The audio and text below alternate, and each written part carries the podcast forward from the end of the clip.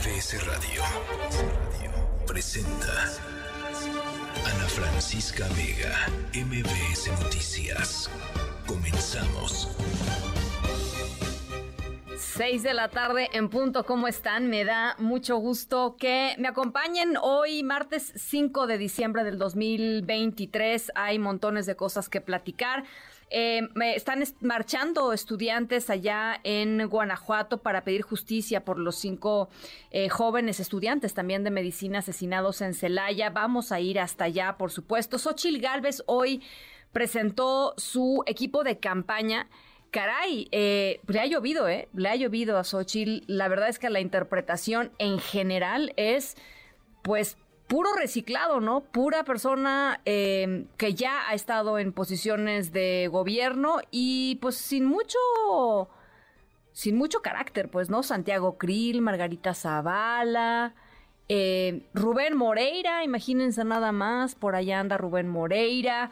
Em, en fin, vamos a platicar sobre sobre el equipo de Xochitl, ninguna novedad, eh, pero un dato sí importante y desde mi punto de vista un poco desconcertante, que tiene que ver con que nombró a sus dos hijos parte de su equipo de campaña eh, y lo digo desconcertante porque bueno, en un país en donde eh, ella misma ha sido eh, pues vocal, muy vocal para hablar sobre pues cuando hay conflictos de interés, cuando los hijos de ciertas personas están tomando o aprovechando posiciones de poder de sus padres. Recordemos el tema de la casa gris, ¿no? Del, hijo del presidente López Obrador. Ella pues estuvo duro y dale con el tema de la casa gris.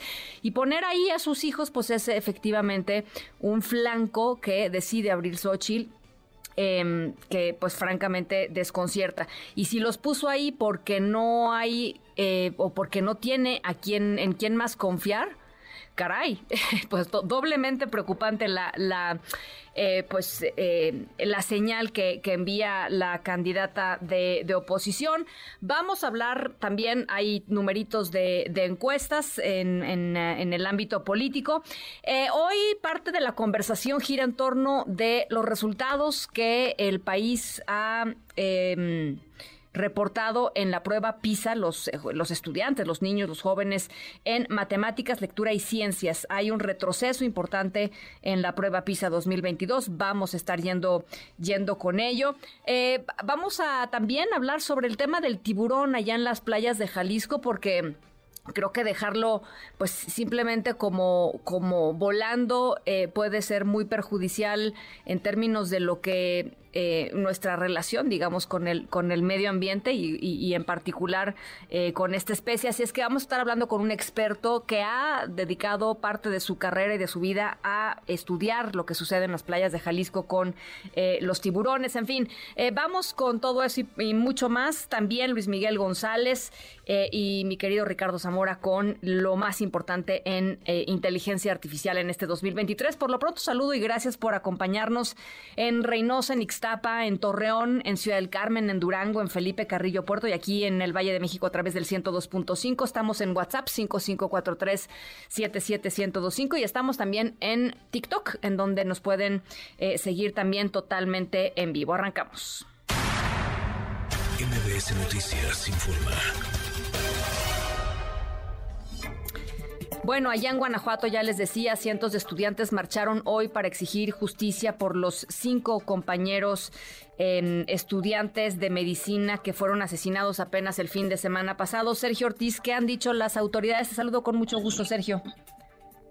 Hola Francisca, buenas tardes. Te saludo también con muchísimo gusto, por supuesto, a nuestro auditorio. Bueno, pues unos 400 estudiantes de la Universidad Latina de México y otras instituciones educativas se sumaron a la marcha pacífica para exigir justicia por los cinco estudiantes asesinados el pasado domingo.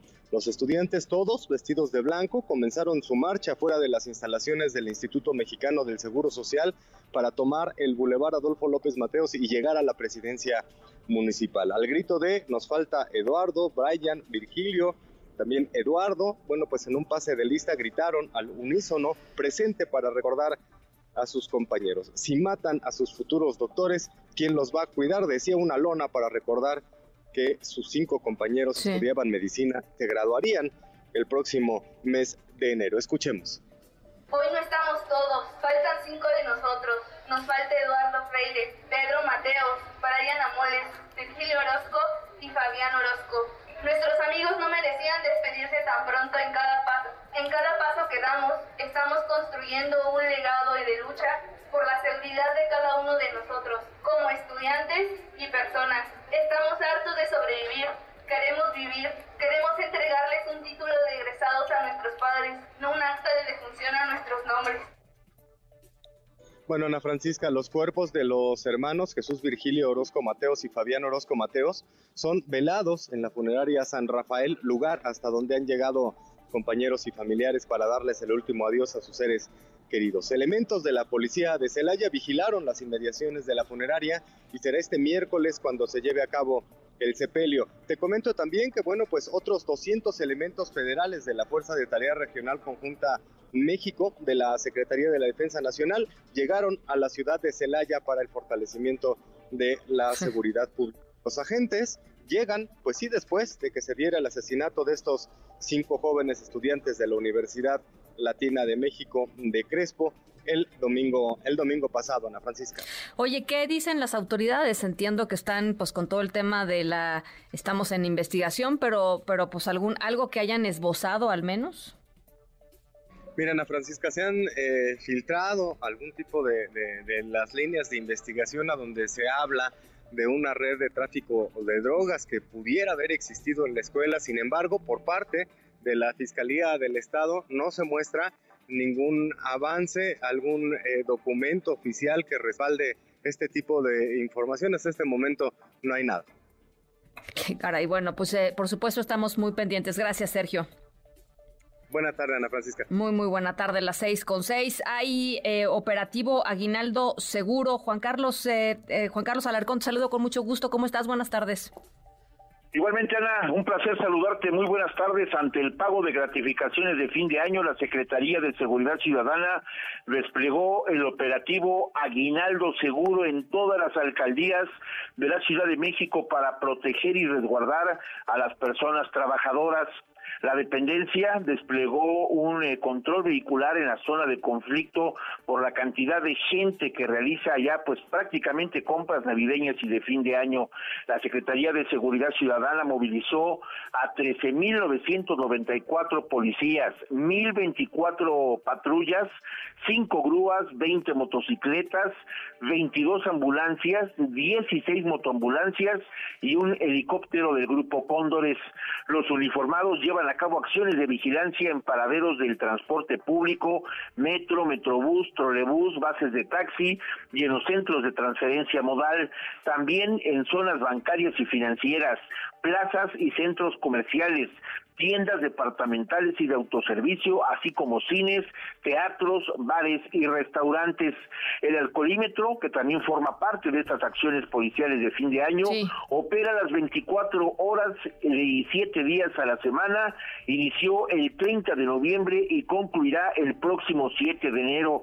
En los cinco días de aplicación se han llevado a cabo 2.336 pruebas y se sancionaron a 196 conductores y 193 vehículos han sido remitidos al corralón. Los oficiales asignados al operativo Aguinaldo Seguro también llevan a cabo patrullajes dinámicos en los senderos de mayor afluencia, accesos y salidas del metro y en colonias, barrios y pueblos. Y es el reporte que tengo. Gracias, Juan Carlos. Muy buenas tardes. Abrazo. Ana Francisca Vega, NMBS Noticias.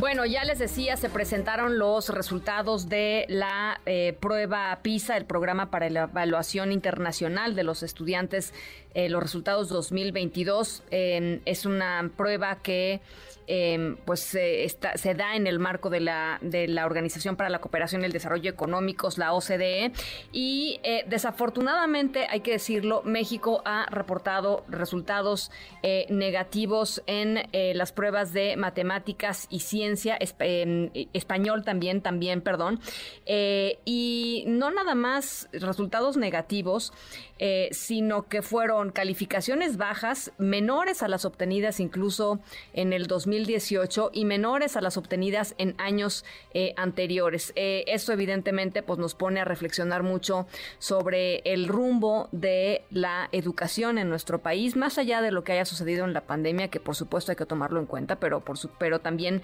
eh, pues hay que analizar qué es lo que está sucediendo. Marco Fernández, profesor investigador de la Escuela de Gobierno y Transformación Pública del TEC de Monterrey y experto en estos temas. Marco, me da, como siempre, mucho gusto platicar contigo. Hola Ana Francisca, muy buenas tardes. ¿Cómo lo lees? Lo, ¿Cómo lees lo que, lo que se presentó?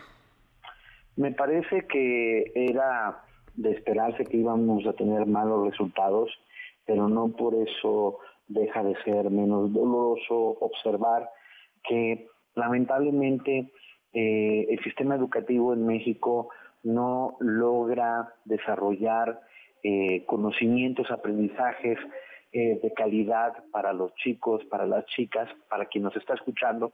Esta prueba eh, la hace la OCDE, pero no solo participan países de la OCDE, sino participan 81 países. Es una prueba entre jóvenes que tienen entre 15 años y 3 meses y, 16 años y 2 meses. Es exactamente el periodo de, edad en la que participan. Y lo que busca es ver de qué manera los jóvenes eh, han desarrollado las habilidades, los conocimientos eh, en matemáticas, en la parte de ciencias, en la parte eh, de comprensión lectora, para resolución de problemas, para poder eh, aproximarse a, por ejemplo, identificar la idea central de un texto, poder diferenciar cuál es la opinión del autor respecto a hechos que brinda eh, el mismo texto y demás. Y como bien apuntas, pues no salimos bien parados y uno diría, bueno, es que pues sí, la pandemia y en el mundo así ocurrió, pero no. Creo que cuando vemos con más eh, detalle, con más fineza los resultados en perspectiva comparada, por un lado hubo países que tuvieron eh, mejores resultados en sus en sus pruebas, increíblemente a pesar de, la pandemia. Estoy pensando en países, por ejemplo, de, eh, de Asia, o sea, provincias de China o, por ejemplo, Japón o Corea. Hay países que tuvieron caídas menores a la observada en, en, México o incluso países, por ejemplo, como Uruguay en América Latina, en donde uno observa, sí, pequeña caída en matemáticas, pero eh, mejora en los resultados de ciencias y se mantienen en la parte de lectura. Entonces, no es solamente que hubo la pandemia y nos afectó los aprendizajes alrededor del mundo, sino que también evidencia, desde mi punto de vista, la falta de políticas eh, adecuadas para dar mejores aprendizajes. Ahora, ¿no pasa con la educación en México que cada sexenio que empieza, del partido que sea, eh, intentan eh, reinventar la aproximación eh, e, educativa, sin entrarle de fondo a los temas, pues de fondo, eh, Marco, que son eh, la infraestructura, que todavía es, es patético en algunos lugares, o sea, en muchísimas escuelas, una de cada cinco escuelas sigue sin, sin tener eh, agua, y si así nos vamos, pues las estadísticas tú las conoces mejor, pero no le entran al tema de la infraestructura, no le entran al tema de la capacitación real de los maestros, ni a las mafias de los, de algunos de los, de los grupos sindicales que están ahí metidos en la CEP, o sea, pero cada gobierno llega y, pretende eh, eso, ¿no? Este, imponer un nuevo estilo o un nuevo modelo de, aprendizaje y pues no va por ahí la cosa, ¿no? Sí, de hecho, mira, qué bien que lo mencionas en esos términos porque nosotros hemos participado como país en PISA desde el año 2000. De 2000 a 2023 llevamos ya por lo menos cuatro intentos de distintas reformas educativas. Y en estas reformas, además de que pocas veces hay continuidad a políticas eh, para mejorar aprendizajes, la verdad es que muchas veces hay ocurrencias del sexenio, desprecio de utilizar la evidencia para ir cambiando, por ejemplo, la forma en que atraemos a mejores maestros a la carrera docente, los capacitamos mejor a la hora que están estudiando para convertirse en maestros y a los que están en el aula darles una verdadera capacitación pedagógica para, por ejemplo, transformar realmente eh, la forma en que brindan las matemáticas, se aproximan a las ciencias con sus estudiantes, le logran despertar a los jóvenes esta capacidad de interés de leer, de poder comprender lo que leen. Eso no ocurre en la gran mayoría de nuestras aulas. Y uno pensaría decir, bueno, a ver, más allá de documentar cada tres años cuando se presentan los resultados de, PISA, eh, el desastre eh, que es eh, el sistema educativo, lo que sorprende es que no hay una acción específica por parte de la autoridad para decir, mire, a partir de los resultados estamos haciendo estos cursos que claramente necesitamos en las aulas, necesitamos ajustarlos porque ya tenemos resultados que nos apuntan que estos estados o este tipo de planteles aún más necesitan capacitación. Estamos haciendo un esfuerzo presupuestal para complementarlo con esta tecnología. Nada de eso. De hecho, hoy, este, hace rato antes de entrar al aire contigo, estaba viendo eh, una larga conferencia de prensa que dio la autoridad educativa uruguaya eh, esta mañana explicando sus resultados de PISA y qué tienen que hacer y qué saben los chicos allá, cómo lo están haciendo. Chile hizo lo mismo y volteaba a ver a México, Ana Francisca, tú métete al sitio web de la SEP o de Mejor Edu y no hay nada. Ni siquiera hay una mención en un comunicado de prensa o algo sobre que hoy se presentaron los resultados de, PISA y pues por supuesto que si ni siquiera se reconoce que hay un problema, mucho menos hay que esperar que venga una propuesta de solución. Caray, pues la verdad que, qué trágico porque pues va en juego el futuro de, niñas y niños y, y, una de las cosas que creo que también es muy importante decirlo, eh, Marco, eh, y, no es un tema de, regresar y remachar a lo que ya ha pasado los últimos cinco años porque francamente ya se está cansado de hablar de ello, pero el, fin de las escuelas de tiempo completo es, es, es, tremendo, Marco. O sea, el, golpe que han tenido los niños en términos de, de poder pasar pues más de cuatro horas en una escuela y por supuesto las familias, pero sobre todo estamos hablando en ese momento de, de los aprendizajes, ¿no? Mira, ahí hay dos cosas. Uno, de todo el país, solo seis estados mantuvieron sus escuelas de tiempo completo con sus recursos propios y en un número menor a lo que hacían antes en conjunto con el gobierno federal. Dos, una cosa que estamos documentando es ver cómo estos estados están aprovechando o no el tiempo adicional para poder realmente desarrollar actividades que le permitan mejores aprendizajes a los chicos. Y creo que hay claroscuros, o sea, hay estados en los que sí están aprovechando estas horas extras, hay estados que tienen que todavía hacer ajustes al respecto, pero el hecho es que se está tratando de, de alguna manera, hacer eh, esfuerzos para paliar eh, los eh, retrocesos en aprendizajes que, que, profundizó la pandemia. Pero lo que a mí me, me preocupa con toda claridad cuando yo veo la fotografía grandota de lo que pasa en el país, Ana Francisca, y por ejemplo, hace unos meses cuando hablábamos de los libros de texto y cómo realmente no es mito, hay un contenido menor de matemáticas como si nuestros chicos estuvieran saliendo bien no vemos eh, vemos confusión, por ejemplo, entre los docentes de la media superior que no terminan de entender qué significa esto que la autoridad pone sobre la mesa de las denominadas progresiones de aprendizajes y hacer esta cacareada transversalidad en la enseñanza para combinar, por ejemplo, matemáticas y la parte de comunicación y demás en las clases, pues todo eso suena bien bonito, pero no hay capacitación alguna. Bueno, sí. más rapidísimo. Uno ve cuáles van a ser las consecuencias y eso es el mensaje que quisiera dejar a quienes nos están acompañando en sus coches, en la, en la casa, en la radio.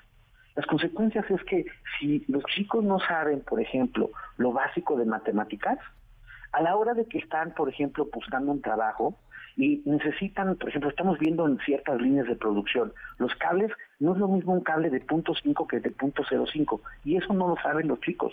No pueden hacer la conversión de una maquinaria que está en pulgadas a centímetros. Entonces, eso causa que sea muy difícil contratar a los chicos y que puedan tener mejores oportunidades laborales. Por eso es tan grave estas carencias en los en los aprendizajes del sistema educativo. Bueno, pues ahí está. Eh, me, impacta mucho lo que dice, sobre todo en términos de la comparación eh, de lo que sucedió en Uruguay y en Chile, ¿no? haciendo, eh, pues, tomando nota, pues, de que, de que esto surgió y de que esto salió y de que hay estos resultados y de qué es lo que hay que hacer. Y pues sí, efectivamente estaba viendo la página de la Secretaría de Educación Pública, pues no hay ni mención de absolutamente nada. En fin, seguramente en algún punto lo van a tratar en alguna mañanera. No sé si con las que requeriría, pero bueno, vamos a, vamos a seguir en ello, Marco, y, te agradezco siempre por, por acompañarnos en estos temas. Muchísimas gracias por el espacio, porque es vital que como sociedad exijamos en verdad el derecho a una mejor educación en nuestro país. Gracias, Marco. Gracias, buena tarde. Un abrazo a las 6 con 20. MBS Noticias con Ana Francisca Vega. I know I was a crazy fool for treating you the way I did. But something took a hold of me and I acted like a dustbin lid. I didn't give a second thought to what the consequence might be. I really wouldn't be surprised if you were trying to find another me. Bueno, el otro yo, dice Paul McCartney, eh, The Other Me. Arrancamos la historia sonora de hoy con Paul. No vamos a hablar de él, pero vamos a hablar de la idea que plasmó en esta, canción, que es El otro yo. Em, y nuestra historia tiene que ver con un grupo de personas que decidió no nada más ser ellos, sino también otros. ¿Cómo? pues con ayuda de varias herramientas eh, importantes de, tecnología. Eh, de hecho, es un grupo de personas muy particular porque llevan siendo de alguna manera ya ellos y otros los últimos 50 eh, años. Así es que em, al ratito les voy contando por qué son unos y otros, pero al fin y al cabo son las mismas personas y qué buscan con este digamos, dobleteo de personalidad. Al ratito está muy interesante la historia sonora de hoy. Y muy, muy musical. Así es que al ratito vamos con más. Las 6:21, vamos a la pausa. 5543-77125. Rápidamente, nada más decirles: eh, hay información que está saliendo esta tarde desde la Fiscalía General de Justicia de la Ciudad de México. un juez sentenció a 27 años y 6 meses de prisión a Marco Antonio N., alias el comandante, el líder del grupo delictivo de la mano con ojos. El vocero de la Fiscalía General de Justicia de la Ciudad de México, Ulises Lara, eh, dijo que eh, esta condena contra el comandante eh, tiene que ver con una investigación en la que él y otras personas estaban utilizando, ¿se acuerdan?, supuestos uniformes de la extinta Policía Federal. Y así asesinaron a balazos a un hombre al interior de un restaurante en la colonia Los Morales. Esto es parte de lo que esta tarde da a conocer la Fiscalía General de Justicia de la Ciudad de México. Que el Ministerio Público, con sólidos elementos de prueba, así como una investigación científica y robusta, obtuvo de un juez penal una sentencia condenatoria de 27 años y 6 meses de prisión contra un hombre que en 2011 participó en un homicidio calificado. Se trata de Marco Antonio N., alias el comandante, quien en su momento se convirtió en el líder del grupo delictivo La Mano con Ojos, luego de la detención de Oscar Osvaldo N., alias el Compayito, uno de los fundadores y líderes de dicha organización. La sentencia condenatoria de más de 27 años de prisión contra Marco Antonio N., alias el comandante, deriva de su participación en la agresión con disparos de arma de fuego que privaron de la vida a un hombre en un restaurante ubicado en el Boulevard Manuel Ávila Camacho, en la colonia Los Morales de la entonces delegación Miguel Hidalgo, hoy alcaldía. En un momento regresamos. Continúas escuchando a Ana Francisca Vega por MBS Noticias. Ya estamos de regreso. Ana Francisca Vega en MBS Noticias. Noticias informa. Bueno, perdonen ustedes porque venimos de spots obligados, por supuesto, y arrancamos con información política. Pero, eh, a ver, hoy se presentan dos encuestas interesantes. El financiero presenta su encuesta. Em, Alejandro Moreno del Financiero, Claudia Sheinbaum con 50% de preferencias, Ochil Gálvez 31%, Samuel García 7%. Todavía estaban contando eh, a, Samuel García entre, eh, pues entre los aspirantes de Movimiento Ciudadano para la presidencia de la República. Eh, en la última, Claudia Sheinbaum tenía una preferencia de 46% y Xochil Gálvez de 28%. Así es que las dos aumentaron en la preferencia que demostraron eh, eh, del mes pasado perdón, del 31 de octubre a la encuesta eh, publicada el día de hoy. Y por otro lado, se publica la encuesta de El País Encol, en donde Claudia Sheinbaum está pues bastante pegadita a lo que, a lo que presenta el financiero con 49%, Xochil Gálvez con 23% y aquí Samuel García sí está mejor medido, digamos, con un 17%, por supuesto, pues todavía no pasaba el, el, el, desastroso fin de semana para Movimiento Ciudadano que terminó por eh, tumbar la candidatura de eh, Samuel García. Eh, pero lo, lo, fíjense, hay un dato que me llama mucho la atención y que creo que vale la pena poner sobre la mesa de la encuesta El País Encol, que tiene que ver con el porcentaje de los electores que dicen que todavía podrían cambiar su voto, ¿no? Es, un, es un eh, porcentaje que importa, pues porque de ahí se podría o no se podría mover. Lo que dice, fíjense, lo que dice la encuesta del país Encol es que al día de hoy el 29% del electorado respondió que podría cambiar su voto, que su voto no está decidido. Si esos votos, por ejemplo, en el imaginario, se fueran enteritos a Claudia Sheinbaum, pues paliza, ¿no? Digo, ni qué decir. Si esos votos se fueran enteritos a Xochil Gálvez, Xochil Gálvez gana la presidencia de la República, ¿no? O sea, está realmente muy interesante porque el, la pelea, digamos, por ese aproximadamente 29% del electorado que dice todavía no decido, va a ser brutal en los próximos meses.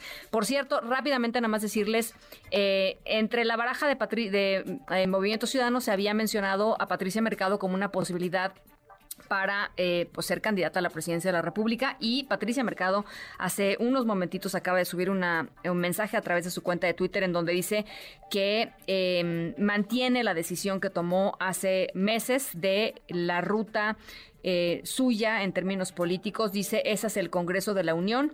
Dice, he dado buenas cuentas como legisladora y puedo dar mucho más ahí, siempre en esfuerzos y colectivos junto a la sociedad civil. Dice, además me importa mucho contribuir al fortalecimiento de la pluralidad del poder legislativo, a la prevalencia del diálogo y el acuerdo como práctica democrática. Así es que Básicamente, Patricia Mercado se descarta como, em, pues como posible candidata de Movimiento Ciudadano. Ahora, quien hoy presentó a el equipo que la estará acompañando en la campaña, ya les decía, fue Xochil Gálvez. Alberto Zamora, platícanos cómo estás. Muy buenas tardes. ¿Qué tal, Ana Francisca? Muy buenas tardes. Así es, Xochil Gálvez, la precandidata de la coalición Fuerza y Corazón por, por México, ha presentado este día a un grupo de 23 personajes que se incorporan a su equipo de campaña. En una conferencia de prensa que se desarrolló en la antigua sede del Partido Acción Nacional, ahí Galvez Ruiz dijo que el objetivo central de su proyecto es hacer de México un país de clase media fuerte. Indicó que esto significa una economía orientada a la prosperidad, seguridad en la colonia, en el pueblo y la calle, salud y educación de calidad, impulsar un sistema nacional de cuidados y también un gobierno que respete las libertades. Escuchemos. Hoy presento a este gran equipo de mexicanas y mexicanos experimentados que tienen una misión clara, hacer una campaña ganadora para llevar a México nuestro mensaje. Haremos de México un país de clase media fuerte, de clase media chingona. En pocas palabras, un México chingón. Y bueno, los personajes que se incorporan, te menciono algunos de ellos. Armando Tejeda, coordinador operativo. Carolina Villano, la periodista, ella va a la coordinación ejecutiva. Ángel Ávila del PRD, coordinador de alianzas. obviamente Kenia López, que ya había sido anunciada en la oficina de la precandidata. Rubén Moreira del PRI va a ser coordinador nacional territorial. También Josefina Vázquez Mota va a estar ah, coordinando a líderes de campaña. Eh, te menciono otro caso, el del eh, periodista Jesús Ortega, él ocupará la coordinación prospectiva. Margarita Zavala va a tener los vínculos con la sociedad civil. Enrique de la Madrid, plan de gobierno. Y, por ejemplo, también está otro personaje también que ha sido mencionado sobre todo en redes sociales, Alejandra Rojo de la Vega. Ella va a ser en la parte del activismo social, por mencionar solamente algunos de los que han sido incorporados a este equipo de campaña. Al final, Xochitl Galvez anunció que su hija Diana se va a encargar de coordinar los Xochilovers y su hijo Juan Pablo coordinará la red de jóvenes que están apoyando el proyecto de la aspirante a la presidencia de oposición. Eh, es parte de lo que sucedió este día en el marco de este anuncio importante por parte de Xochitl Gálvez. Muchísimas gracias, gracias Alberto. Gracias, buenas tardes. Muy buenas tardes. La verdad, yo no sé qué piensen ustedes. Me encantaría conocer su opinión 5543771025. Perfiles viejos, ¿no? Perfiles aburridos. ¿Qué, ¿Qué, quieren que les diga? Este, sosos. O sea, uno pensaría que para enfrentar a pues Claudia Sheinbaum, con el apoyo que tiene el presidente López Obrador, con el apoyo que tiene de los más de 20, gobernadores de Morena, con eh, la meticulosidad con la que presentó su propio equipo de trabajo el fin de semana, en donde están personajes como Juan Ramón de la Fuente, ¿no? Que se va a encargar del tema de la salud, en fin, con, con la precisión con la que habló Claudia Sheinbaum, pues uno esperaría, pues, eh, eh, algo más novedoso por parte de la candidata de oposición. A mí lo que me hace ver lo que presentó eh, hoy Xochil Gálvez es que le ganaron los liderazgos de los partidos. Le ganaron las cúpulas partidistas la batalla a Xochil Gálvez, así como se la ganaron en algún momento a Josefina Vázquez Mota, que no la dejaron de hacer nada, ¿no?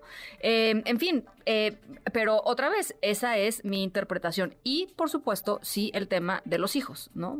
¿Qué hacen los hijos ahí? O sea, eh, es, es, de veras, eh, pues, desconcertante, por decirlo menos, eh, la presencia de, pues, de, de familiares cercanos en el equipo cercano de una de una candidata, aunque sean trabajadorcísimos, como dice Xochitl, aunque sean de toda la confianza del mundo. Eh, no, ese no es el tema. El tema es en un país como México, en donde hay una desconfianza eh, estructural hacia la clase política y por muchísimas buenas razones, pues ¿por qué abres ese flanco y pones a tus hijos a tomar decisiones en algo tan delicado como una campaña política que te podría llevar a la presidencia de la República? ¿Después qué? Después, ¿qué van a hacer los hijos? Pues como son unos chingones, ¿no? Como dice ella, este, pues van a ser secretarios de Estado o van a ser los que le abren la antepuerta en su oficina privada a, la presidenta, no sé, ¿no? Este, creo que sí hay que pues poner esas distinciones muy bien, muy bien eh, delimitadas, eh, justamente en momentos tan, tan importantes y tan delicados como los que estamos viviendo. En fin, esa es eh, mi perspectiva. otra vez, me encantaría conocer la suya, 5543-77125. Quien hoy estuvo en Guerrero fue justamente Claudia Sheinbaum. Esto fue parte de lo que dijo y e insiste también en el tema de Acapulco va a estar de pie después del paso de Otis. Vamos a escuchar y vamos a entrar al gobierno de la República y vamos a seguir apoyando a Guerrero y a Acapulco. No somos como los de antes. Los de antes, pura demagogia. Además, entregaban los apoyos con intermediarios. Se quedaban con la mitad del recurso los intermediarios y al pueblo le llegaba la mitad. Nosotros no somos así. Bueno, ¿y qué le responde? Imagínense, ¿no? frente a lo que está diciendo, y Xochil Gálvez presenta a Rubén Moreira, es que sí también se lo ponen en charola y plata, la verdad que sí. Pero bueno, eh, eh, quien ya tuvo eh, licencia, que ya tiene licencia para contender como jefe de gobierno de la Ciudad de México, es Santiago Taboada. Eh, que había tenido pues problemas con el Congreso de eh, con el Congreso capitalino y no le habían dado licencia. Ya tiene la licencia definitiva de alcalde de Benito Juárez, Santiago Tabuada. Esta es la voz de la presidenta de la mesa directiva del Congreso de la Ciudad de México, Gabriela Salido. En consecuencia, de conformidad con lo establecido en el artículo 66 de la Ley Orgánica de Alcaldías de la Ciudad de México, se autoriza la licencia definitiva del maestro Santiago Taboada Cortina como alcalde en Benito Juárez, misma que surtió efectos a partir de las 0 horas del sábado 2 de diciembre del presente año. Hágase del conocimiento del solicitante, así como del jefe de gobierno y al secretario de gobierno de la Ciudad de México para los efectos legales a que haya lugar. Y Roberto Salcedo, el secretario de la Función Pública, le llovieron reclamos en el Congreso de la Unión, compareció ante diputados. Eh, Angélica Melín, te saludo con mucho gusto. Buenas tardes. Hola Ana, muy buenas tardes. También gusto saludarte también a los amigos del auditorio. Bien lo comentas, el titular de la Secretaría de la Función Pública tuvo la que sería su última comparecencia del sexenio ante el recinto parlamentario. En este marco se llevó fuertes críticas, como lo señala Ana. También le llevaron un regalo que no le gustó para nada, incluso no aceptó el eh, secretario Salcedo Aquino en eh, su primera intervención y al responder las preguntas de los congresistas, sobre todo de la oposición, afirmó que, eh, bueno, pues en los casos de corrupción que hay en el país, como que han sido emblemáticos, como el de Segalmex, el de eh, las acusaciones contra la Comisión Nacional de Derechos de Cultura y Física y Deporte, más bien, de eh, CONADE, a cargo de Ana Guevara. Ana, y eh, otros casos como los programas Sembrando Vida, eh, Jóvenes eh, Construyendo el Futuro, hasta el de pensiones para adultos mayores, han tenido irregularidades, sí, pero se han malinterpretado los hallazgos de la Auditoría Superior de la Federación que ha señalado desfaltos multimillonarios, por ejemplo, en el caso de Segalmex, al eh, comparecer ante diputados federales en comisiones, el secretario Roberto Salcedo, bueno, pues señaló que en el tema de Segalmex, bueno, pues ya se están aclarando los eh, desfalcos y dio algunas de las cifras para hacerles ver a los congresistas que no son los 15 mil millones de pesos que acusan la oposición se desviaron, se han desviado en este sexenio de Segalmex, sino que es menos dinero y que se está aclarando. Vamos a escucharlo de 9.500 se ha bajado a 6.800 pesos, lo que está por aclarar. De esos 6.800 millones de pesos, 3.700 están en proceso de aclaración. Todavía no podemos nosotros determinar si hay daño patrimonial o no de esa cantidad. Y 3.100 se encuentran en las etapas siguientes. 1.800 están en etapa de investigación y 1.300 están en proceso de responsabilidades administrativas. De modo que, de acuerdo al titular de la función pública, este último monto que él decía, 1.300 millones de pesos son los que sí se habrían desviado, pues ya comprobados ante la autoridad y bueno, pues por eso se estarían eh, a punto de, no dijo cuándo ni contra quiénes, fincar responsabilidades por eh, pues fallas administrativas. Ante los reiterados cuestionamientos de los congresistas de la oposición, que de plano le leyeron la cartera Ana al eh, secretario de la función pública, le recalcaron, en este caso MEX, la compra de ventiladores para las personas enfermas con COVID-19 a familiares del titular de la CFE, señalamientos contra los hijos del presidente, anomalías en el INSADI, el Instituto de Salud para el Bienestar y algunas otras áreas del Ejecutivo Federal. Lo llamaron caraduras, le reconocieron su valentía por ir a mentirles y a presentarles cifras alegres a los congresistas en el, eh, esta comparecencia. La diputada del PAN, María Elena Pérez le llevó el, el regalo el eh, secretario de la Función Pública no quiso aceptar y se llevó carretadas de insultos y señalamientos, lo que no quiso, pues su regalo vamos a ver qué le llevó la diputada María Elena Pérez Jaén. ¿Por qué no nos ha contestado durante el transcurso del sexenio dónde está el combate a la corrupción? Y como usted no se ha enterado y termino, le traje un regalo. Le entrego el libro de Elena Chávez, el gran corruptor, a ver si algo aprende e inicia ya las investigaciones correspondientes. Esto le puede dar muchas pistas. Le entrego, presidente.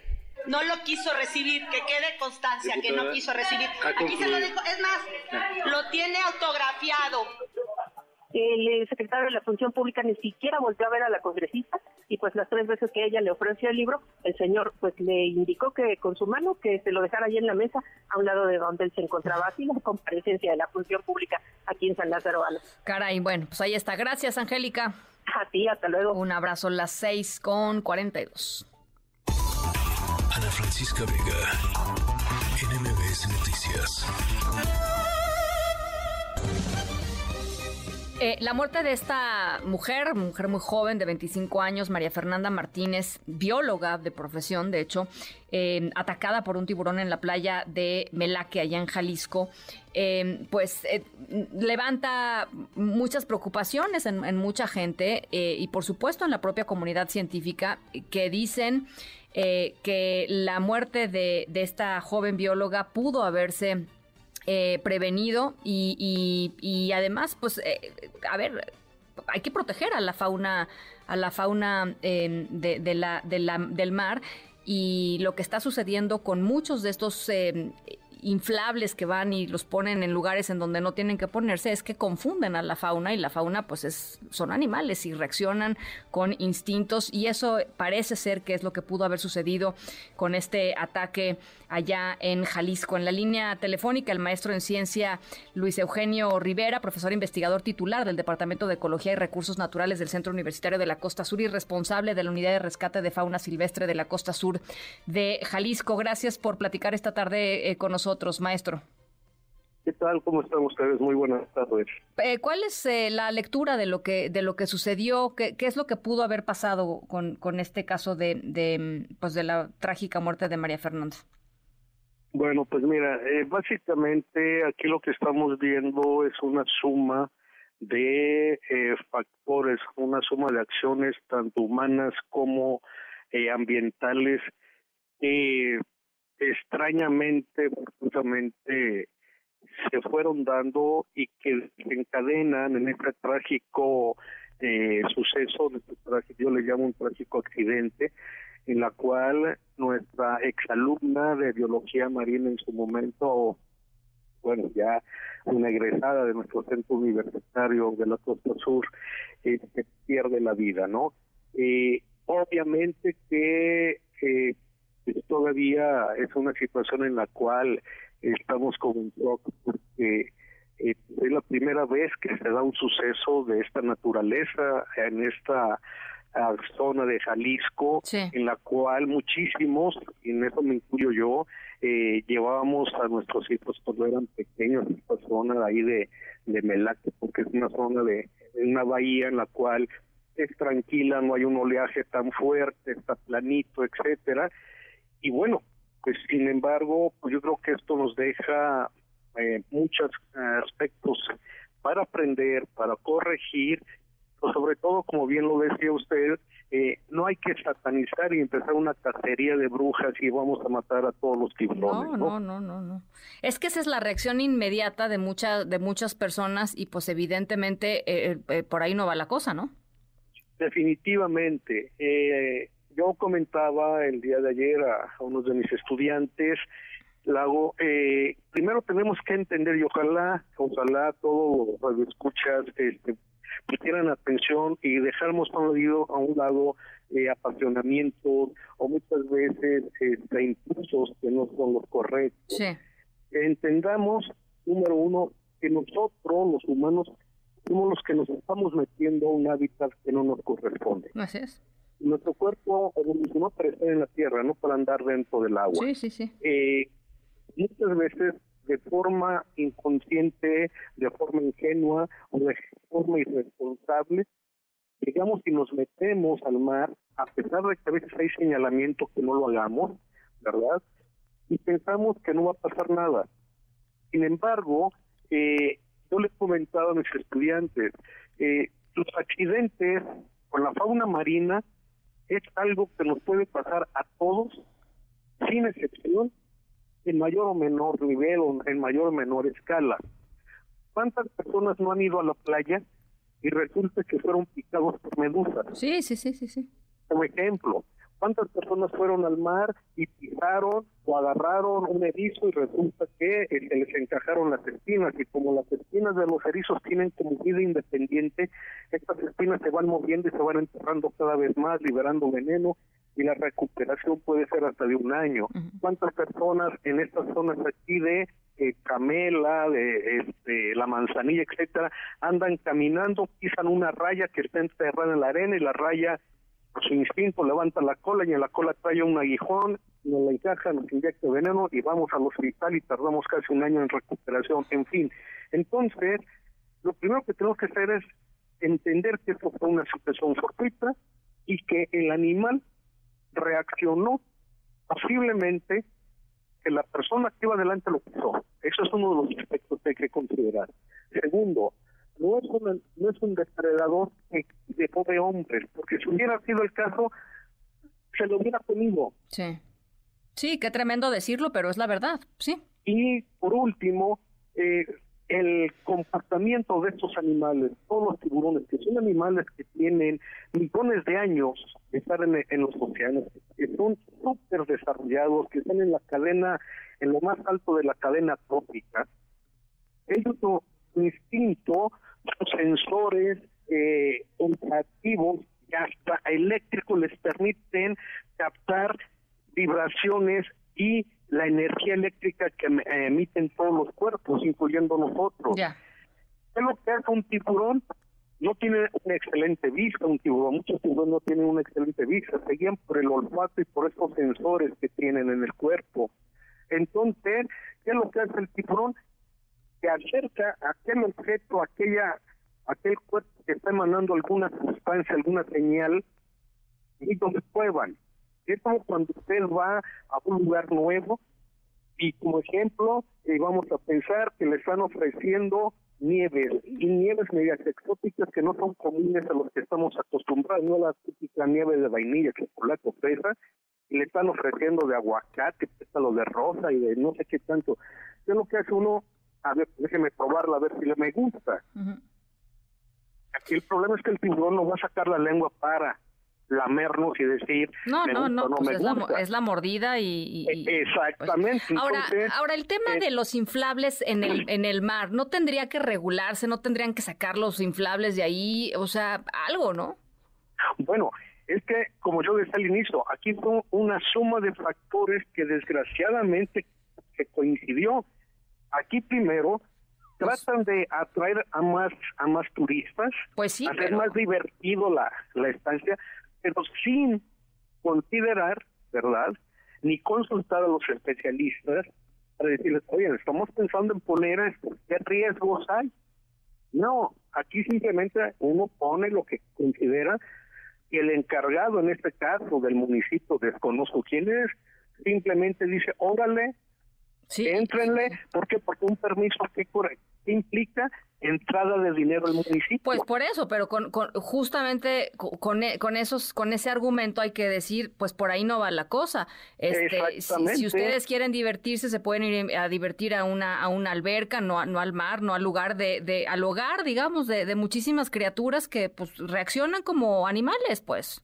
Definitivamente. Entonces, aquí ahora eh, yo espero eh, no, yo no he estado en la playa ahorita, no, yo estoy a dos horas, hora, una hora y media de, de plan ahí de Melate, eh, para saber si las autoridades ya dieron una indicación de quitar ese inflable. Que si no lo han quitado, el problema va a seguir, está siendo pues, pues, pues, dijeron que lo iban a analizar, o sea, pero... Eh, ese es el punto, lo van a analizar. Digo, no sabemos Mientras, ya pusieron una, una bandera morada que significa prohibición total de meterse al agua. Ya. ¿sí? En verdad lo vamos a respetar. Los mexicanos somos respetuosos de las indicaciones de la ley, favor, ¿verdad? Entonces, pues aquí es el esfuerzo que hacía mi compañero el doctor Bernabé Aguilar, que es el, que ha trabajado con peces, con tiburones en estas zonas, es decir, hay formas, uno, si no piensa quitar ese inflable, van, hay que colocar un, unas tipo redes adentro para que la fauna marina no se vaya a aparecer debajo de estos inflables, que fue lo que pasó. Pues sí. Y eso atraiga a otros depredadores. Ahorita lo que a mí me preocupa mucho y aprovecho el momento es que desde anoche estoy informado que ya andaban pescadores en lanchas buscando al tiburón para matarlo. Sí, no, es que eso es lo que es este, es espantoso, ¿no? O sea, es, es la e, eso es espantoso. E, y era uno de los riesgos que ayer lo justamente lo platicábamos y yo lo decía al aire. Nuestra reacción no puede ser ve y mata al animal, ¿no? Por, por, favor, digo. Definitivamente. Yo comentaba el día de hoy a una, una maestra del ITESO que fue maestra de esta niña, este, que ella pudo ir a darle el pésame al papá. Eh, que le comentara al señor que yo entiendo como padre el dolor que debe estar viviendo en este momento, pero que el papá pudiera hacer un llamamiento a ese tipo de gente responsable, esa gente que, que responde por instinto, que debe ser racional, pero actúan como irracionales, y que pidieran, no anduvieran buscando al tiburón para matarlo, porque van a matar al primer tiburón que se encuentren, sea o no sea el culpable. y pues, segundo, porque esta niña, como bióloga marina, ella amaba la fauna, pues ella sabía los riesgos que se tiene cuando uno va al mar y que desde donde ella está en este momento yo creo que ella no está de acuerdo en que se ande buscando a los tiburones para matar. De ninguna manera. Pues vamos a estar eh, siguiendo este tema y sobre todo tratando de, de, entender eh, pues cuál es la respuesta eh, y ojalá sea una respuesta sensata por parte de las autoridades municipales y, del gobierno de Jalisco y del gobierno de, de eh, del Estado. Em, y pues por supuesto estamos en comunicación. Gracias por lo pronto, maestro, por platicar con nosotros esta tarde. al contrario, les agradezco el espacio. Una bonita tarde noche. igualmente, las seis con cincuenta y cuatro. En un momento regresamos. Continúas escuchando a Ana Francisca Vega por MBS Noticias.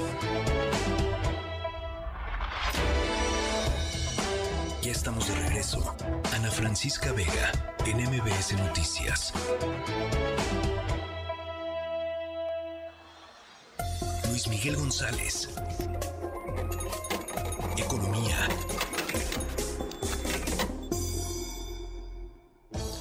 Bueno, no están ustedes para saberlo ni yo para contárselos, pero hoy hay doble cumpleaños en esta sección.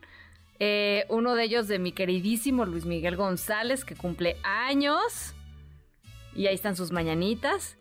Este, y, otro del economista, ¿no? El economista, 35 años ya desde la primera edición de este diario eh, especializado en temas económicos y financieros que ha sido pues un referente, ¿no? Estos, estos, estas tres décadas y medio en nuestro país. Así es que Luis Miguel, abrazos, abrazos de todo tipo. Sí, oye, mil, mil gracias, eh, muy agradecido, muy, muy honrado de festejar en tu programa, en tu espacio. Abrazo también. ¿Cuánta, ¿Cuánta coincidencia, Luis Miguel? Además. Sí. No, qué bonito, me da mucho gusto. Sí, primero nací, nací yo y luego el periódico. No, pues, ¿qué pasó, Luis Miguel? Pues están parejos. Casi, casi. Están parejos. No, ya, en serio, felicidades, Luis Miguel. De veras que sea un año que sea un año lleno de cosas padrísimas para ti. Sí, bueno, muy muy conmovido con la con esta No, no, nada, nada. Este, lo menos que te mereces, la verdad, la verdad. Así es que aplausos para Luis Miguel González y ahora sí a lo que nos truje que es la visita de la eh, secretaria del Tesoro de los Estados Unidos, Janet Yellen, a México. ¿A qué viene Janet Yellen? Hay un hay una parte de la agenda, bueno, hay que decir, ya Yellen, secretaria del Tesoro, la el equivalente es Secretaría de Hacienda. Eh, viene con una agenda, yo diría, los dos temas grandotes es mejorar la coordinación para combatir delitos financieros relacionados con tráfico de fentanilo. Dicho de otra manera, lavado de dinero, y todas esas cosas que tienen que ver con organizaciones criminales. Hay que recordar, hay una dimensión del combate al tráfico de drogas que no implica tener policías, que no es ejército, o mejor dicho, que además de policías y ejército, es contadores, es fiscalistas, es gente que le sigue la pista al dinero. Eh, creo que en esta discusión, incluso en México, de abrazos y no balazos, pues un elemento que nos ha faltado es mucho más eh, resultados en, en lavado de dinero, en el combate al lavado de dinero. Ese es uno de los temas que trae en la agenda Janet Yellen.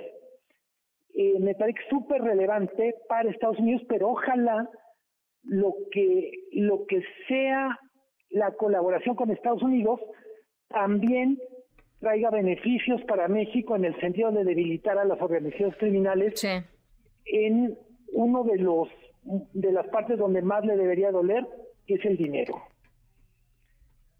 El otro tema que tiene que ver con reforzar la colaboración entre México y Estados Unidos para todo el tema de cadenas de valor. Eh, Estados Unidos tiene un programa muy ambicioso de subsidios para, para empezar a producir eh, semiconductores y otros y otros vamos a decir otros bienes que son muy importantes estratégicamente para Estados Unidos en donde México podría estar. Esos son los dos temas grandototes de agenda y muy probablemente aparezcan algunos asuntos más pequeños pero importantes, por ejemplo, la coordinación para el cobro de impuestos entre, por ejemplo, mexicanos que tienen negocios o ahorros en Estados Unidos, compañías estadounidenses que operan en México, cómo hacer más eficiente el cobro de impuestos entre los dos países, el intercambio de información.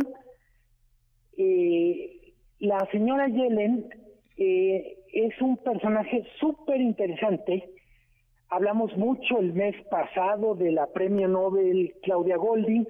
Pues yo diría, Janet Yellen es esposa de un premio Nobel y el esposo dice, la genio en economía es mi esposa, no yo. más, más para que nos demos idea de la, de la estatura intelectual de esta señora oye, eh, nada más dime una cosa, el, todo el tema de, de nearshoring o, o, las estrategias, digamos, para traer inversiones a México y, formar, digamos, estas cadenas de producción, ¿también pasan por su escritorio?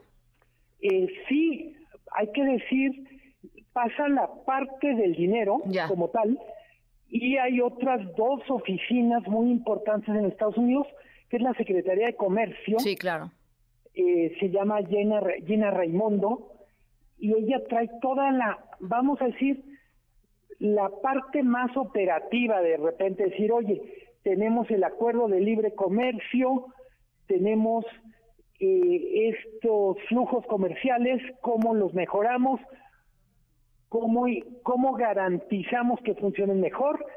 Y la tercera, que es una posición que no existe en México, el equivalente, es la oficina de representación comercial, que es una señora que se llama Catherine Try.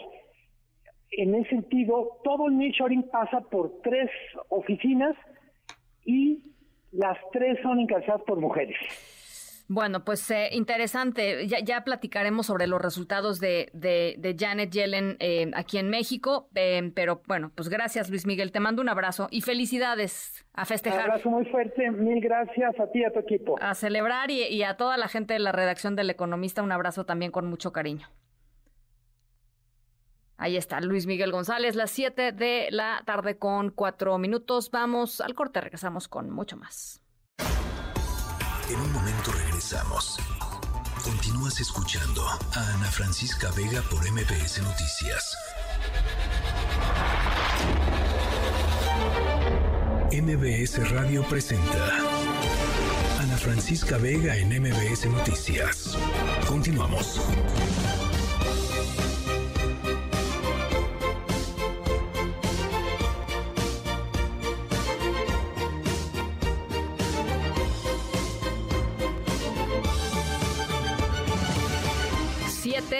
La tarde con 10 minutos. Gracias por seguir con nosotros aquí en MBS Noticias. Yo soy Ana Francisca Vega. Martes 5 de diciembre del 2023 va nuestro WhatsApp 5543 77125. En la siguiente hora, dos temas fundamentales, bueno, tres temas fundamentales. Número uno, vamos a estar hablando eh, sobre las historias que quedan ahí volando en el aire cuando matan a un periodista, un periodista que pues estaba trabajando en algún reportaje, estaba buscando incomodar a alguien en el poder, es asesinado. Y frecuentemente ocurre que la zona en donde trabajaba pues se vuelve la zona del silencio porque nadie más quiere tocar esos temas. Bueno, ¿qué pasa con esos temas? Eh, hay una organización que los está recuperando y los está publicando. Así es que Vamos a ir, eh, vamos a ir con ellos. Vamos a ir con el tema del tren de Sonora, este al que llaman el nuevo tren Maya. Bueno, pues sigue igual la cosa, o sea, lo platicamos la semana pasada. Publiqué yo un artículo en el país. este eh, eh, debate en redes sociales al respecto. No pasa nada. El gobierno de Sonora sigue sin decir nada, el gobierno federal sigue sin decir nada, la Sedena sigue sin decir nada, sigue sin haber estudios de impacto ambiental, sigue sin haber hacer una consulta formal con las comunidades ahí eh, presentes y el tren pues está eh, por romper el equilibrio de una zona ecológicamente importantísima para Sonora y para muchísimas especies eh, allá en esa región. Vamos a estar también con ello. Y además Ricardo Zamora eh, nos va a hablar sobre inteligencia artificial. Así es que mucho todavía de qué conversar esta tarde. Por lo pronto, a otras cosas. Las tres esta tarde. Bueno, arrancan nuevas obras en la línea 9 del metro. ¿De qué se tratan, Adrián Jiménez? ¿Cómo estás?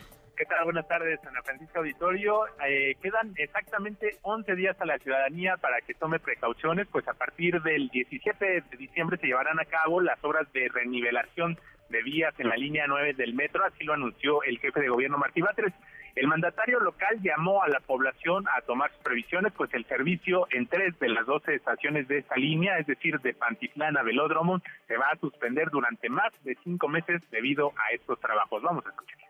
Y estas obras van a afectar el Metro Pantitlán, Metro Puebla, Metro Velódromo. Era importante ir definiendo todas las aristas, el transporte alternativo, conciliar con los vecinos y luego eh, tener listo todo lo necesario para el comienzo de las obras. Y por eso el día de hoy podemos eh, informarles que el 17 de diciembre comienzan las obras y estas obras van a continuar a lo largo de los siguientes eh, cinco meses.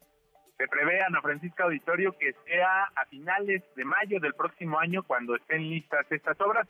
Al respecto, el director del sistema de transporte colectivo, Guillermo Calderón, precisó que como parte de esta intervención se cambiarán los aparatos de vía de la terminal Antitlán, de esta línea que entró en servicio en 1987 y que debido a los hundimientos en la zona obligó a operar a una menor velocidad los trenes en ese tramo. Vamos a escuchar. Entonces, lo que pretendemos con esta intervención es recuperar las condiciones originales de operación, operar a plenitud. Y eh, lo que consiste la, la, obra del metro es sustituir estos tres aparatos de vía que son muy importantes para la operación. Por aquí entran los trenes a la estación Pantitlán y se pueden distribuir a eh, alguno de los tres andenes que tenemos y de salida igualmente. Comentar que autoridades capitalinas señalaron que no están eh, estas obras de la línea 9 relacionadas con una falla estructural, sino para recuperar el nivel de las vías que durante varios años se solucionó con la colocación de más balazos. Las alternativas para los usuarios serán autobuses de RTP que prestarán servicio con una flota de 80 unidades. También estará la línea 9 del trolebús, la cual habitualmente iba de Villa de Cortés a Río Churubusco y ahora tendrá un servicio express hasta Tepalcates y una nueva línea de Metrobús que saldrá de Pantitlán y llegará hasta Velódromo. Ana Francisca Auditorio, la información que le Muchas gracias, Adrián.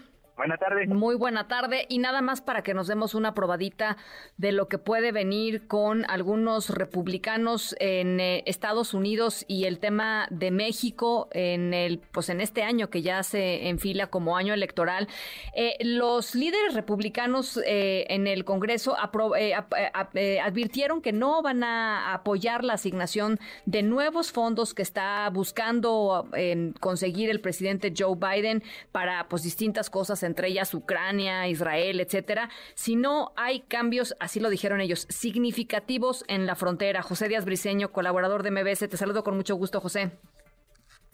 ¿Qué tal, Ana Francisca? Sí, así es. Es, un, es una historia que viene cocinándose aquí en Washington desde hace semanas, pero que hoy eh, básicamente se oficializó. La solicitud eh, de fondos urgentes que ha solicitado la administración Biden es por 106 mil millones de dólares para distintas prioridades, como decías, los militares en Ucrania, la propia seguridad de Israel, incluso algún segmento de seguridad fronteriza. Y sin embargo, eh, los líderes republicanos, como bien has dicho, han asegurado que están impedidos de apoyar un paquete que no incluya una transformación total del sistema de asilo y, endurecer aún más la frontera con México. Mañana mismo hay un voto inicial para considerar inicialmente esta solicitud de fondos, pero se prevé que fracase en el eh, pleno del Senado pues no existen los votos republicanos para sacarlos adelante. Hay que decir que la administración Biden ha advertido que no aprobarse los fondos particularmente para Ucrania podría significar una derrota del frente occidental y eh, poner en peligro eh, básicamente la estabilidad de Europa. En específico hay que decir que lo que están solicitando los grupos eh, más duros de política migratoria aquí es básicamente endurecer las detenciones de, de menores migrantes, también reanudar amplias eh, secciones del muro fronterizo y reinstalar el programa Quédate en México. Eh, veremos cómo se desarrolla porque esto tiene una fecha límite a final de año y si no Ucrania se queda sin dinero. Bueno, pues por supuesto vamos a estar muy pendientes, pero bueno, se va calentando el tema y por supuesto el tema, eh, lo hemos platicado, José, tanto de la frontera como el asunto del fentanilo, que por supuesto están relacionados, pues van a ser centrales, ¿no? En la, en la campaña de los republicanos rumbo al, al 2024 sin duda es un juego también eh, de, la gallina, porque ¿quiénes serán los primeros que cedan en esto? ¿Los republicanos o los demócratas, Ucrania y la frontera? Claro. bueno, pues ya lo estaremos platicando y ya nos lo estarás contando. Gracias, José. Hasta luego. Las 7 con 18. MBS Noticias con Ana Francisca Vega. Agua. Tierra Fuego. Hace muchos años las cuatro naciones vivían en armonía. Pero todo cambió cuando la nación del fuego atacó. Solo el avatar, maestro de los cuatro elementos, podía detenerlos. Pero cuando el mundo más lo necesitaba, desapareció. Después de 100 años. Bueno, estamos escuchando, estamos escuchando eh, parte de la serie de Avatar, ¿no? Nuestra historia sonora de hoy tiene que ver con avatares. Em, y sobre la transición que hicieron este grupo de personas a los que les estaba platicando yo hace ratito, nuestros protagonistas de la historia sonora, que son unos y los otros, bueno, pues lograron hacer una transición, ellos esperan muy exitosa, eh, hacia el mundo de los avatares. Eh, al ratito les voy contando de quiénes se trata y por qué decidieron transitar, porque pues, se pudieron haber quedado haciendo lo que estaban haciendo toda la vida, pero no, siempre hay que ir un poquito más adelante, ¿no? Ir avanzando un poquito más, e ir experimentando, sobre todo con, con nuevas cosas. Eh, e, ellos están en eso, así es que pues a ver si les sale. Al ratito les, les cuento un poco más. Las 7 con 19, vamos a la pausa, regresamos con mucho más. Estamos aquí en MBS Noticias. Yo soy Ana Francisca Vega. No se vayan, volvemos. Tenía mucho que aprender antes de poder salvar al mundo. Y yo creo que Ang podrá salvarnos. En MBS, noticias que ponen de buenas.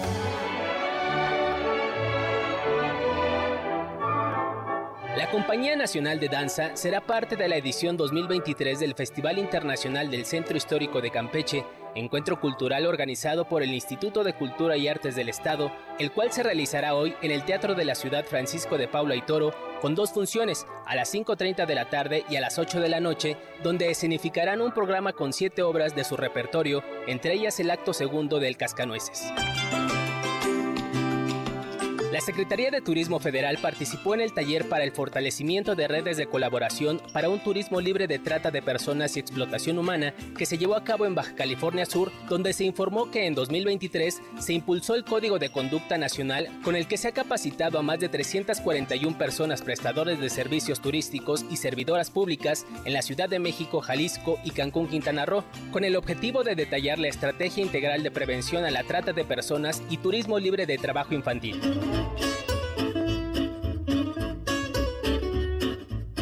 En el marco de las celebraciones de las fiestas decembrinas, el gobierno capitalino realizará el próximo sábado 23 de diciembre el paseo nocturno Muévete en bici, en el cual los asistentes podrán recorrer el Paseo de la Reforma, algunas avenidas del centro histórico, entre otros lugares emblemáticos de la Ciudad de México. Este recorrido se llevará a cabo de las 7 a las 11 de la noche.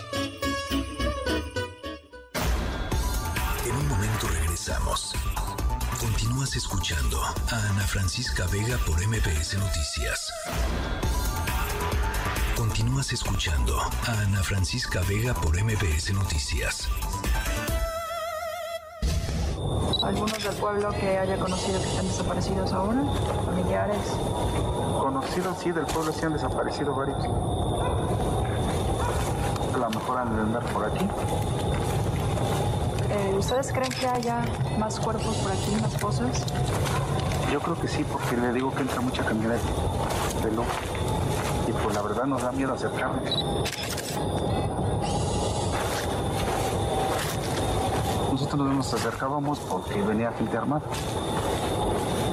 ¿Y le avisaron a las autoridades? Sí les avisamos, pero la verdad no nos hicieron caso. Y ocurrimos con ustedes porque sabemos que andan buscando cuerpos. Y por eso estamos aquí. Muchos perros andábamos viendo. Y eso fue lo que les llamó la atención de los perros. Sí, y cuando venimos por acá, vimos que la tierra estaba muy blanda. Bueno, pues eh, estábamos escuchando parte de una de las eh, cápsulas, uno de los mini documentales que está presentando eh, la organización Propuesta Cívica y se los platicaba hace ratito. Eh, el tema de los eh, asesinatos de periodistas en nuestro país, México, pues uno de los peores países, el peor país eh, para ejercer la profesión de periodismo eh, si- sin, sin estar en guerra, en la mayor cantidad de, eh, de periodistas asesinados en nuestro país con una tasa de más del 95% de, de impunidad. Se mata a los periodistas porque pueden matar a los periodistas. Eh, y, y lo preguntábamos hace ratito, ¿qué pasa con sus historias? ¿Qué pasa con sus reportajes? ¿Qué pasa con su trabajo de vida? Eh, hay muchísimas zonas que se han quedado pues en silencio, sin el reportero, sin el periodista que arriesgaba literalmente el pellejo por llevar la información eh, a, las, a las personas. Y Propuesta Cívica se propuso eh, no dejar de lado estas, estas historias y traerlas a, pues a, nuestra vista, a nuestros oídos y, regresarnos, digamos, ese pequeñito, eh, pues ese pequeñito grano de arena que estaba poniendo ese periodista en particular en cierta región del país para llevar eh, información a la gente que lo necesita. Sara Mendiola, directora ejecutiva de Propuesta Cívica, gracias por venir, gracias por platicar con nosotros y gracias por siempre ser tan creativos al presentar eh, pues este, este tipo de, de proyectos. Gracias. Muchas gracias, Ana. Gracias por el espacio y pues la empatía para darle difusión a este trabajo que busca revelar por qué se asesinan periodistas en este país. Y se asesinan porque se pueden asesinar, ¿no? Ese es el, ese es la, la- la tragedia de, de este tema. Lamentablemente no existe en nuestro país un costo de justicia para los agresores, para los asesinos. Como bien lo dice, somos el primer país a nivel mundial en asesinar periodistas por ejercicio de su labor y lamentablemente ya en 2023 también nos han identificado como el primer país a nivel mundial en el que más periodistas hay desaparecidos. Y ahí sí la impunidad es del 100%. Platícanos eh, qué- qué se le ocurrió a Propuesta Cívica y, y qué es lo que están presentando. Son tres, eh, son tres cortos, ¿no? Son tres cortos. Sí, esta, esta campaña con la que ahora lanza Propuesta Cívica que abarcará este último mes de 2023 y continuará en 2024 es una campaña que hemos llamado Historias que sobreviven. Eh, Está conformada por tres cortometrajes. Cada uno de ellos busca revelar eh, la historia periodística que estaban documentando, lo que estaban investigando al momento de ser agredidos y también busca revelar o, o transmitir el último momento de vida que tuvieron ellos, la escena, la escena en que fueron asesinados. Es una campaña que buscó cuidar muchísimo el elemento de violencia. No quisimos, es algo que se cuidó muchísimo, no quisimos, no queríamos revictimizar. Claro. Este, les a ellos en su memoria, a las familias, y bueno, la, el, el factor violencia fue muy cuidado porque ellos indiscutiblemente mm, fueron asesinados en contextos mucho más violentos de lo que nosotros plasmamos en este cortometraje. Hoy lanzamos el primer corto y nos enfocamos en la vida de la periodista Regina, asesinada en Veracruz en 2012 por ejercicio de su labor, un crimen que hasta la fecha sigue impune y un crimen que las autoridades desvincularon de la actividad periodística. Eso hacen mucho, ¿no? Es como, bueno, pues es que también era este ayudante de, en un despacho de abogados y pues seguro es por eso, o, trabajaba un Uber, este, que además pues te abre también eh, una, una ventana a la pauperización, ¿no? En, la que tienen que trabajar muchas veces los reporteros y los periodistas en ciertas, en ciertos lugares, en Sí, la, es una dinámica muy perversa de las autoridades, desvincular los crímenes de periodistas de la labor del periodismo. Como bien lo dices, optan por salidas de estaba en el lugar no indicado con las personas incorrectas, estaba en una riña, trabajaba de taxista. Y en vez de enfocar las líneas de investigación en qué estaba investigando, a quién estaba exponiendo y de ahí deslindar líneas de investigación. Pues es que es más fácil, ¿no? Exactamente. es, lavarse las manos. Em, eh, Regina es el primer caso. ¿Nos puedes adelantar los, los siguientes? Claro que sí. El siguiente cortometraje lo vamos a lanzar el 4 de enero de 2024 y revela eh, la vida de Gustavo Sánchez Cabrera, un periodista asesinado en 2021 en la ciudad de Oaxaca, un crimen que sigue impune también. Gustavo es asesinado en presencia de su hijo menor de edad, tan solo 12 años, y le tocó presenciar el asesinato de su padre. Qué horror. Sí. Eh, el, ¿La tercera cuál es? Es el momento en que le arrebatan la vida a Miguel Ángel López Velasco, conocido como Milo Vela, también en Veracruz en 2011. Y recordemos que ese fue un multihomicidio asesinan a Milo, asesinan a su esposa y asesinan a su hijo que también era fotoreportero. Em, se viene un periodo electoral y eso siempre abre, digamos, eh, riesgos adicionales para el ejercicio del periodismo. Em, eh, hay, que, hay que decirlo, suceden más agresiones a periodistas durante, durante estos eh, periodos electorales, ¿no? Sí, la historia nos da cuenta y las documentaciones que hemos tenido en anteriores elecciones nos dan cuenta que son periodos donde se desata una violencia muy agresiva en contra de la prensa, tanto violencia física como violencia digital, violencia legal, estas llamadas demandas por daño moral para silenciar este, a la prensa, sobre todo la prensa crítica. Esta campaña también la buscamos lanzar en ese contexto de periodo electoral para hacer un llamado, una provocación a las y los candidatos que están postulándose a puestos de elección popular, a ocupar un cargo público. ¿Qué van a hacer ellos si llegan al poder? Para detener la ola de violencias contra periodistas, qué van a hacer para atender la problemática. Vemos cómo llegan gobernantes de distintos partidos políticos. Sí, da igual, ¿no? O sea, desafortunadamente no, no podemos decir tal partido lo hace mejor o tal partido. No, es, es exactamente lo mismo. No hay, no hay variación en, la aproximación, este, en, en los mecanismos que proponen para que los periodistas podamos ejercer nuestro papel este, libres de presiones, es exactamente lo mismo, ¿no? Sí, vemos que hay una ausencia de voluntad política y que el tema de crímenes contra periodistas no hace parte de la agenda política mm. de las y los candidatos. Entonces, esta campaña también busca obtener respuestas o posicionamientos, sobre todo de las candidatas que van al puesto presidencial. Claro, claro.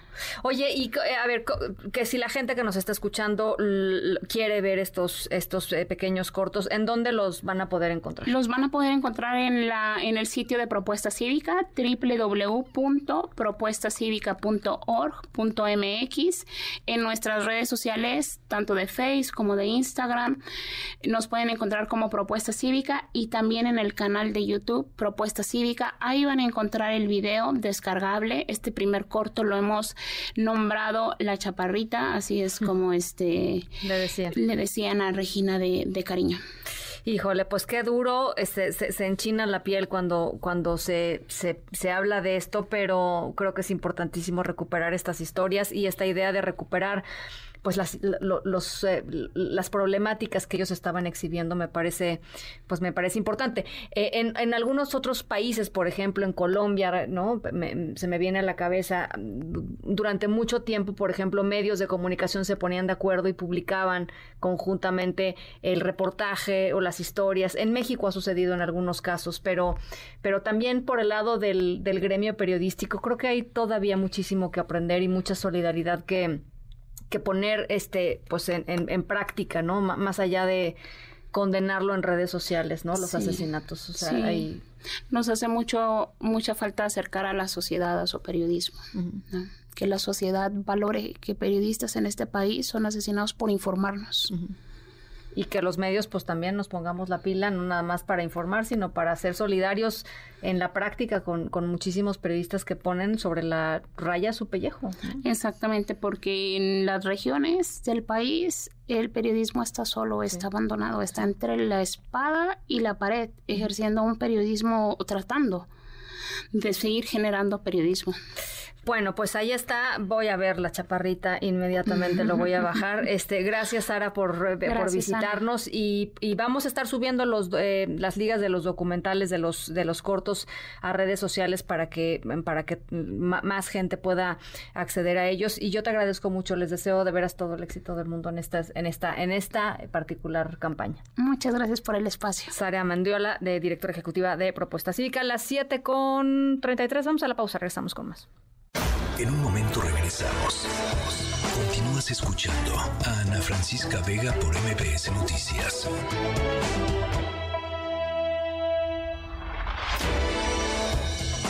Ya estamos de regreso. Ana Francisca Vega en MBS Noticias.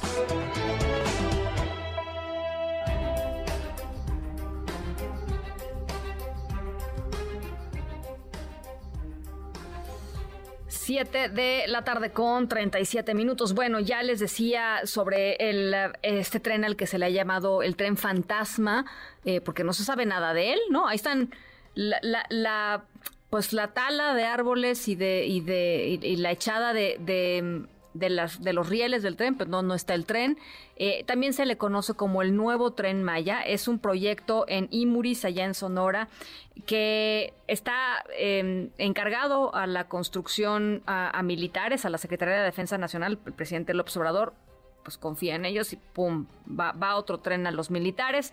No tiene proyecto ejecutivo, no tiene autorización de impacto ambiental, no hay consultas informadas a las comunidades. Eh, en fin, hay una cantidad plagado de irregularidades la construcción de este nuevo tren y, muy impresionante, la verdad tengo que decirlo, que a pesar de que se han hecho cuestionamientos pues eh, legítimos, y, válidos por parte de la, de la propia comunidad, por parte de los periodistas que están eh, en campo y periodistas también aquí y en distintos lugares de, México y del planeta, no hay una sola respuesta, no ha respondido el gobernador de Sonora satisfactoriamente, no ha respondido el presidente López Obrador, la, la, secretaria de Defensa Nacional, como si nada pasara.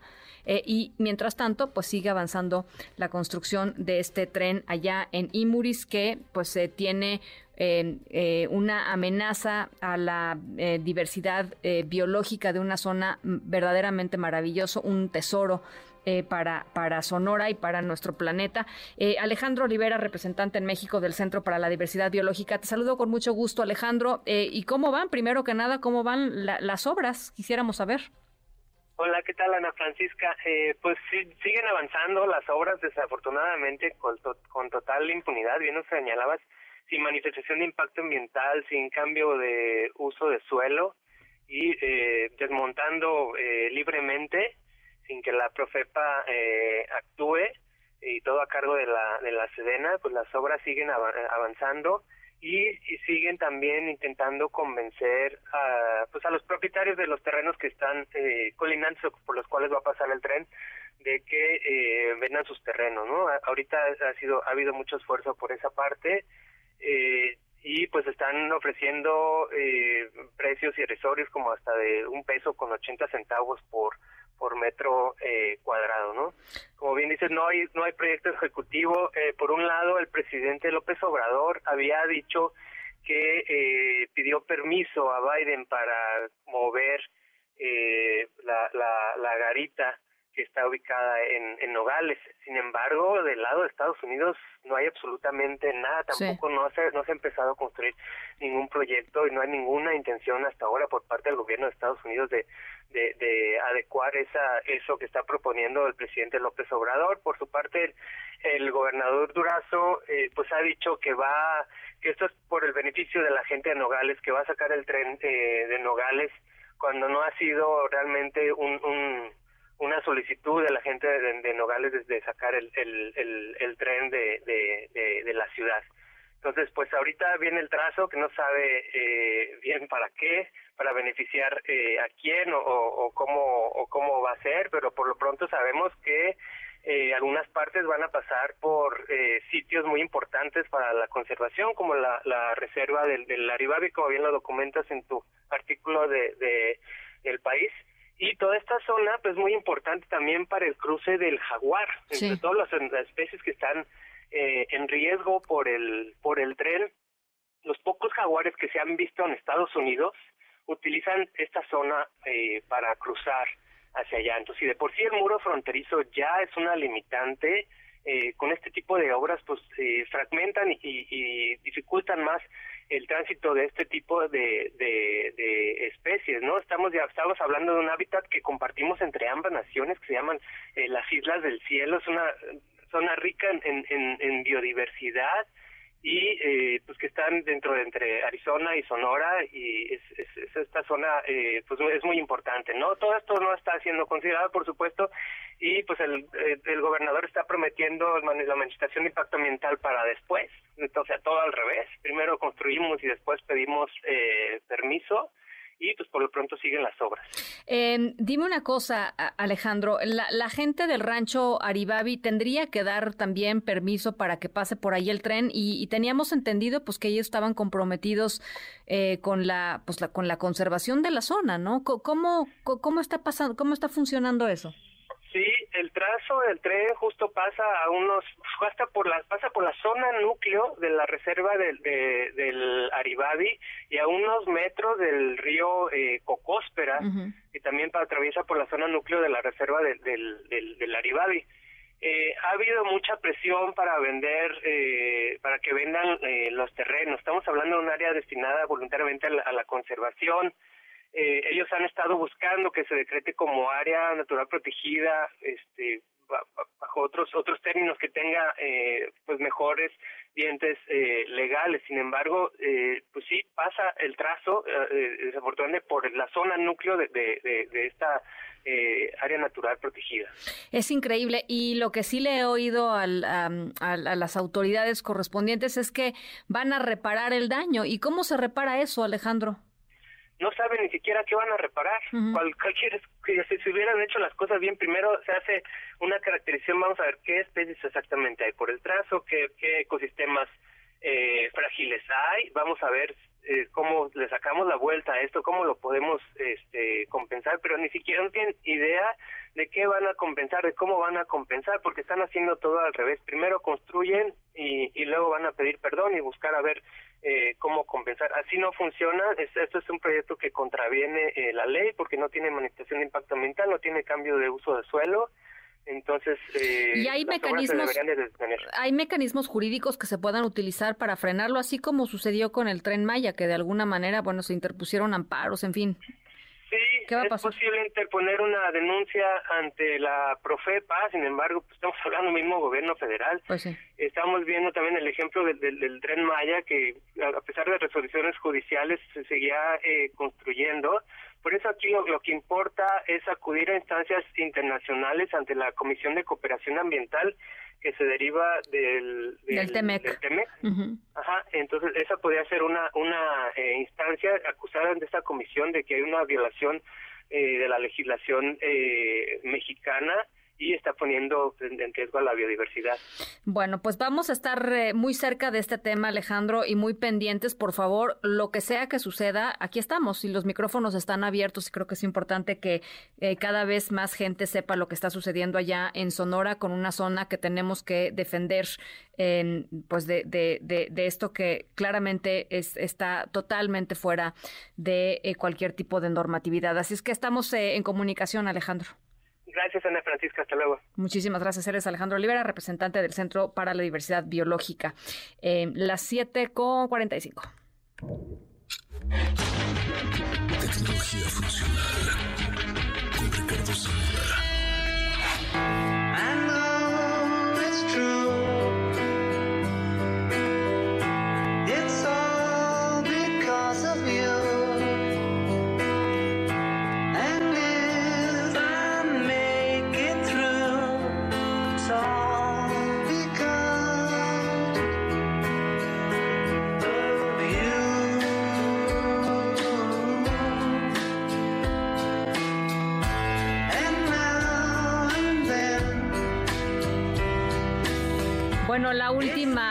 La última rola de los Beatles con los cuatro tocando y cantando en diferentes momentos de, eh, del tiempo pero que con la ayuda de la inteligencia artificial lograron finalmente sacar hace pues unas, unas un par de semanas, unas, algunas semanas, digamos, un mes más o menos. Zamora. yo creo que, yo creo que eh, es, estaba haciendo como eh, buscando cuáles eran los cinco momentos más significativos en la industria del entretenimiento donde la inteligencia artificial hubiera intervenido.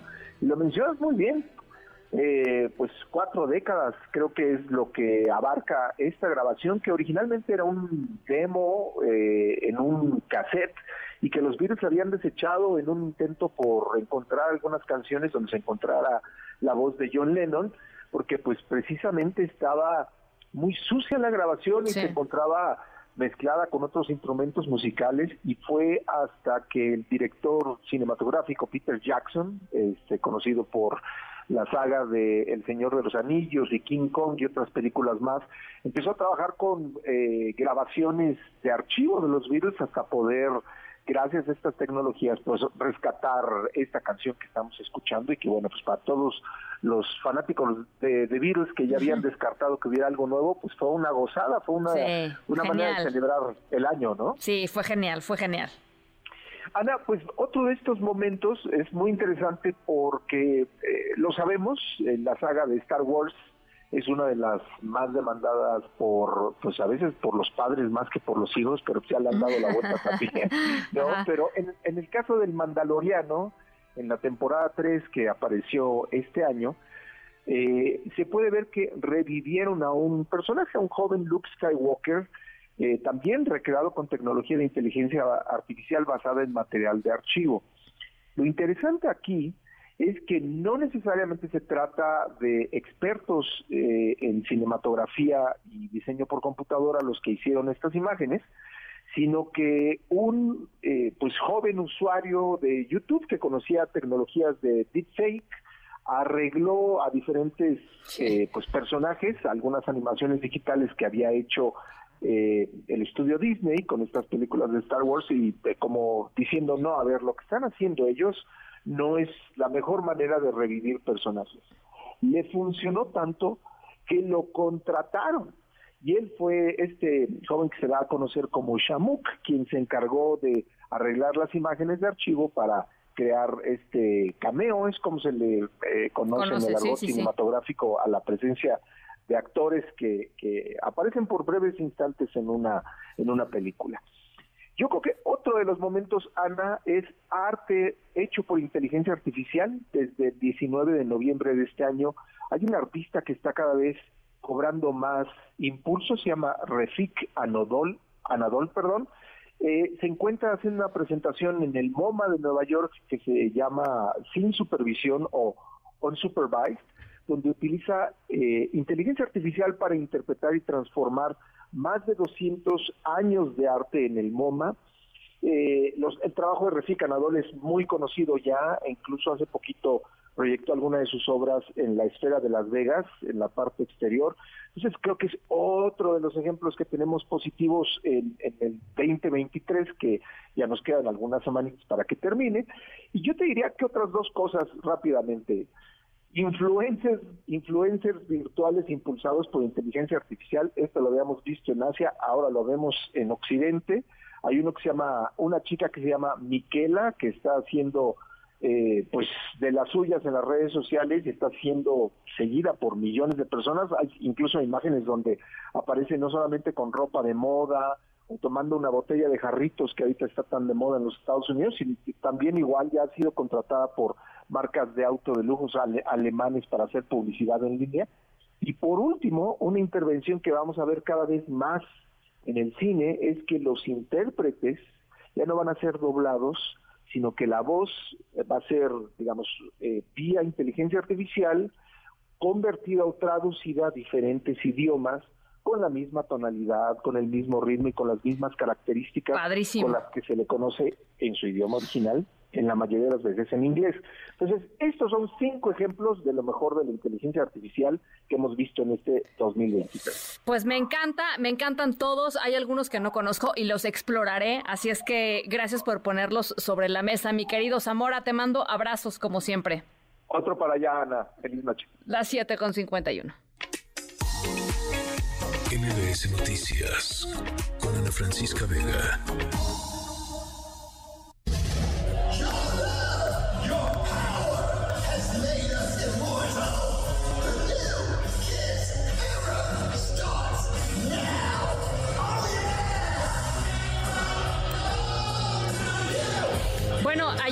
Después de 50 años de carrera musical, la banda de rock Kiss, conocida por sus eh, maravillosos disfraces y caras pintadas en el escenario, se despidieron de la música con un concierto en el Madison Square Garden, pero esto no significa que este concierto haya sido el último que vayamos a ver de Gene Simmons y su banda, porque Kiss anunció que va a seguir dando conciertos. Ojo, eh, ahí está el yo y el otro yo gracias a recreaciones virtuales de miembros de la banda. Eh, esto que escuchamos, de hecho, es la canción God Gave Rock and Roll to You. Dios les dio el rock and roll a ustedes, interpretada justamente por esos avatares, no por ellos, por los avatares de los cantantes. Eh, en un comunicado de prensa la compañía que los, que los creó, digamos que los acompañó en esta aventura tecnológica, anunció que Kiss va a estar dando eh, conciertos por décadas gracias a estos avatares, a estas representaciones virtuales que lograron eh, crear y, bueno, pues esto podría ser el, sexto, ¿no? La, sexta cosa increíble de inteligencia artificial de Ricardo Zamora. Eh, esa es la historia sonora de hoy y con esto nos vamos. Los dejo con mi querido José Razabala y todo su equipo de Autos y más. Nos escuchamos mañana miércoles, 6 de la tarde en punto.